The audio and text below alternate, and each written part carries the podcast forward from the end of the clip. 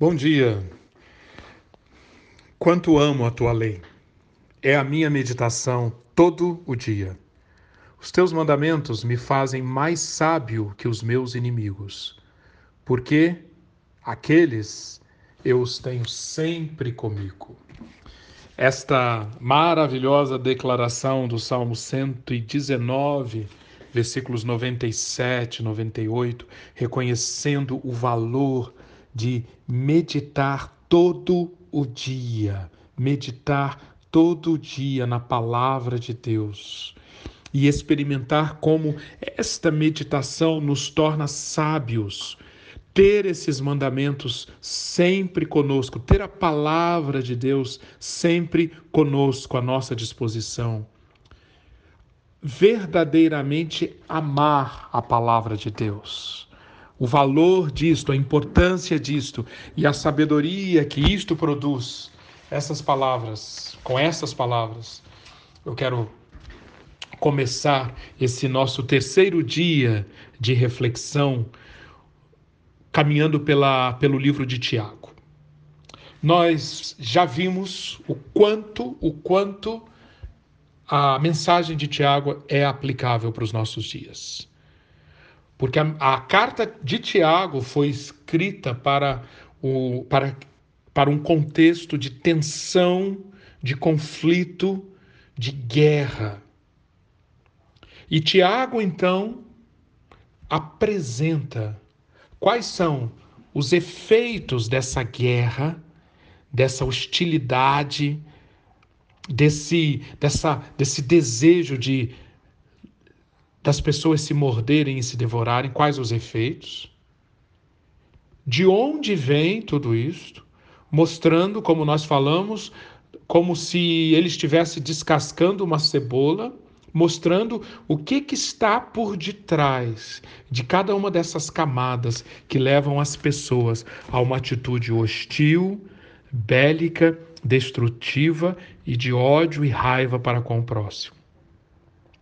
E nós ontem vimos que no final das contas, tudo isto provém de uma maneira de enxergar o mundo, de uma sabedoria, de uma forma de ver o mundo que é terrena, animal e diabólica. Terrena, animal e demoníaca. Mas, e é, é sobre isso que eu gostaria de refletir hoje, mas existe um outro tipo de sabedoria, que é a sabedoria que nós precisamos. É a sabedoria que nós devemos buscar. É a sabedoria fundamental para praticarmos nesses momentos de, em que a nossa cidadania, a nossa relação com a política, a nossa relação com a renovação do parlamento, com a renovação do, dos, gover, dos governantes, a, esta, esta, esta dimensão da nossa vida cristã está sendo testada. É fundamental nós aproveitarmos essa oportunidade e crescermos em sabedoria na sabedoria que vem do alto. E aplicarmos essa sabedoria do alto na escolha em quem nós vamos votar, nos comentários que nós fazemos uns para com os outros, na maneira como nós participamos da denúncia do mal, da forma como nós promovemos, elogiamos e aplaudimos o bem, tudo com sabedoria. Tiago capítulo 3, versículos 14 a 18, contrasta a sabedoria que não vem dos céus com a sabedoria que vem dos céus. E essa sabedoria que vem dos céus, versículos 17 e 18, Tiago diz: ela é antes de tudo pura, depois pacífica, amável, compreensiva, cheia de misericórdia e de bons frutos, imparcial e sincera. Ora, o fruto da justiça semeia-se em paz para os pacificadores. Vamos pensar no que significa cada uma dessas expressões que caracterizam a sabedoria que vem do alto. Tiago diz, primeiramente, que ela é pura. Enquanto a sabedoria terrena, animal e diabólica, ela provém de uma mente dividida e instável. Uma mente dividida no sentido que uma hora quer uma coisa, outra hora quer uma outra coisa. Uma mente que a divide, que admite padrões, critérios ambíguos, contraditórios até para lidar com o mundo. A sabedoria que vem do alto não é não alimenta ou não é alimentada por uma mente dividida. Ela não se deixa levar pelas guerras, pelas paixões, pela inveja amarga e pela ambição egoísta. Que, em, em, em, em síntese, tudo isso, inveja amarga, ambição egoísta, paixões, tudo isso nos leva para um lado e para o outro, para uma série de impurezas. A sabedoria do alto, não, ela é pura pura no sentido de estável, verdadeira, baseada na realidade. Ela não fica mudando de um lado para outro como uma onda no mar. Segundo lugar, é uma sabedoria que promove, que busca, que está empenhada em conciliar, em harmonizar, em pacificar, em cruzar as pontes que nos levam ao outro, à posição do outro, para entender a posição do outro e para, cruzando essa ponte, buscar aquilo que é possível de obtenção de paz. Terceiro lugar, ela é amável. Quarto lugar, ela é compreensiva, ela se esforça em compreender, em entender, em se colocar nos sapatos do outro ela é cheia de misericórdia, ela, ela é capaz de entrar em, em empatia, de ter compaixão. Ela é caracterizada por bons frutos.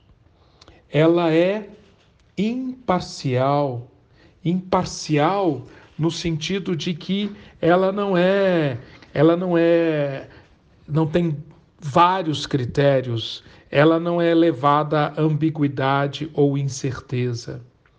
Ela é sem fingimento, ela é franca, ela é sincera. É muito interessante as palavras uh, que aparecem na tradução da, da Almeida para essa para essas características de amável e compreensiva. Almeida traduz amável como indulgente e compreensiva como tratável. Vale a pena nós pensarmos um pouquinho mais no que significa essa, essa, esse termo indulgente ou amável. Na, na, na a, a palavra grega para amável ou indulgente é aquilo que é apropriado, aquilo que é conveniente, aquilo que é suave, aquilo que é gentil. Isso é próprio da sabedoria, que vem do alto. Portanto, gritaria, calúnia, blasfêmia, querer ganhar tudo no grito, não é nada compatível com essa indulgência, com essa amabilidade da sabedoria que vem do alto. Outra característica traduzida aqui por compreensiva na, na NVI, na Almeida a palavra é tratável. A ideia aqui eupeites, em, em grego, é disposto a ceder, que se deixa persuadir. Vejam que característica importante, que cede, que é persu, que, que pode ser persuadido. Isto é, caracter, é característica da sabedoria que vem do alto. Por quê? Porque a sabedoria que vem do alto, ela se baseia num coração que não é orgulhoso num coração que não quer ocupar o lugar de Deus, de um coração que encontrou a sua segurança interior, que encontrou a sua rocha forte no próprio Deus. E, portanto, ele não projeta, ele não extravasa no outro, nas, nas diferenças que nós temos para com o outro, ele não extravasa as suas inseguranças, os seus medos, os seus pânicos na forma de gritaria, blasfêmia, discórdia, que são próprias da sabedoria que é terrena, animal e diabólica. A sabedoria que vem do alto tem todas essas características porque ela aprendeu, aprendeu a viver baseada na lei do reino. Ela é tão segura de que a sua justificação, de que a sua redenção, a sua salvação é, propicia, é propiciada por Deus. Ela pratica tanto o ame ao Senhor sobre todas as coisas que ela é capaz, que ela pratica o ame a seu próximo como a si mesmo, e ela experimenta isso como a lei da liberdade. Tiago ensina isso no capítulo 2, versículos 8 a 13.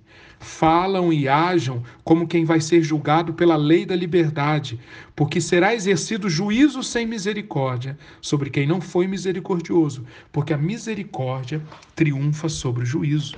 A sabedoria que vem do alto, então, é, é, praticada por quem vive nesse contexto, de quem foi atingido pela graça, de quem experimenta, experimenta, vê na sua vida concretizada a experiência da graça e da misericórdia.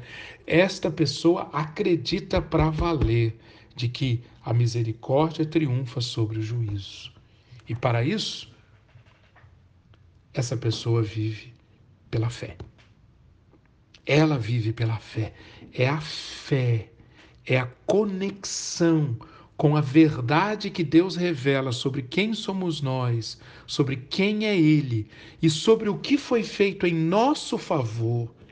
A fé nisto, a fé nisto, é que abre todo o caminho para vivermos com base na graça e para sermos nutridos, alimentados dessa sabedoria que é pura, pacífica, amável, compreensiva, cheia de misericórdia, de bons frutos, imparcial e sincera, semeando paz, apresentando o fruto da justiça. Tiago, ele dá muita ênfase ao fato de que quem tem realmente essa fé, quem vive com base nessa sabedoria do alto, esta vai manifestar isso em obras, em boas obras. Capítulo 2, versículo 14. Tiago enfatiza bastante a importância de, da fé ser manifestada, a fé mostrar que existe através de obras e obras que têm a ver com o atendimento às necessidades do próximo. Isto vai mudar-nos por inteiro. Tiago mostra como que essa fé manifestada por meio de obras esta fé, que é a base da sabedoria do alto, ela transforma as nossas ações, ela transforma o nosso olhar, ela transforma a nossa comunicação. Por exemplo, quem é sábio e quem vive pela fé, capítulo 3, versículo 13, que o demonstre por seu bom procedimento, mediante obras praticadas com a humildade que provém da sabedoria. Por exemplo, Tiago, capítulo 1, versículo 27. O Tiago diz: A religião que Deus, o nosso Pai, aceita como pura e imaculada é esta: cuidar dos órfãos e das viúvas em suas dificuldades e não se deixar corromper pelo mundo. A, a tradução da Bíblia, a mensagem, diz o seguinte: esse tipo de religião a religião de quem só fala e não pratica é mera conversa fiada. Religião de verdade que agrada a Deus o Pai é esta: cuidem dos necessitados e desamparados que sofrem e não entrem no esquema de corrupção do mundo sem Deus e não entrem no esquema de corrupção do mundo sem Deus. Então, a sabedoria que vem do alto a vida de quem vive pela fé, praticando a lei da liberdade, transforma as ações. As nossas mãos são transformadas. Nós, nossas mãos são dedicadas a produzir o bem. Nosso olhar é mudado. Tiago capítulo 2, versículos 5 e 7. Nós, nós passamos a olhar não levando em conta a classe social, A sabedoria e a fé iguala todos os cristãos. Vejam o que, o que Tiago diz, capítulo 2, versículo 7. Meus irmãos amados, não escolheu Deus os que são pobres aos olhos do mundo para serem ricos em fé e herdarem o reino que ele prometeu aos que o amam? Mas vocês têm desprezado o pobre, vocês olham de cima para baixo. A sabedoria corrige o nosso olhar. A sabedoria do alto corrige a nossa comunicação. Tiago capítulo 4, versículos 7 a 12. Irmãos, não falem mal uns dos outros. Quem fala contra o seu irmão ou julga o seu irmão, fala contra a lei e a julga. Quando você julga a lei, não a está cumprindo, mas está se colocando como juiz. Você percebe que implicações políticas isso tem? Se sobre a terra, no Brasil hoje, existirem pessoas que vivem com essa sabedoria do alto, tomando as suas decisões, praticando a lei da liberdade, vivendo pela fé, sendo transformadas nas suas mãos, no seu olhar, na sua língua, que diferença isto vai fazer no mundo como nós o conhecemos?